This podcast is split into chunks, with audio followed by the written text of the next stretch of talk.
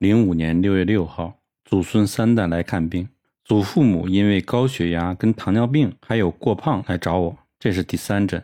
第一诊喝汤剂两周，体力大增，血压、血糖都下降了，自述多年以来从未有如此好的感觉。第二诊是因为要去欧洲旅游，所以我开同样的药方，但是使用胶囊。今天是第三诊，他自己要求使用汤剂，因为汤药感觉效果真是快，只是说中药汤剂真好。读者可能不知道，在美国开业的中医都告诉他们的学生说，美国人不喜欢喝难喝的汤剂，所以一般都不用。其实这是误导，真正的原因是美国人喝了中药没有任何改善，当然会拒绝再喝，这是因为他们的药没有效果。我有非常多的病人一直要求汤剂，他们不为其苦，就是因为有效。效果是决定病人是否愿意喝中药，不是因为苦的问题。老太太的女儿带着她六岁的女孩来一起看病，妈妈是我的病人，女儿是作陪的。我看完祖母就来看这个母亲，因为妈妈是我的病人，所以她要女儿出去等她一下。当女儿从我身边走过的时候，我就问。你是否可以把喉咙给我看一下？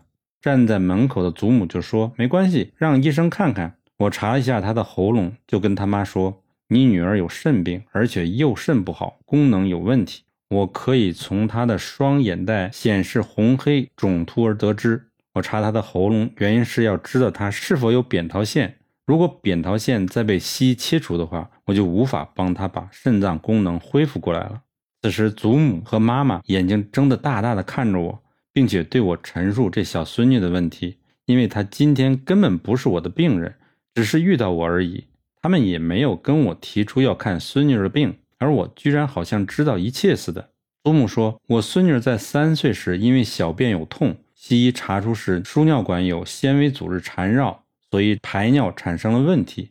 做完切除手术，我们就被告知他的右肾功能只剩下百分之二十五，西医是无法让他恢复正常的。我于是给他开了汉唐四十六号给他。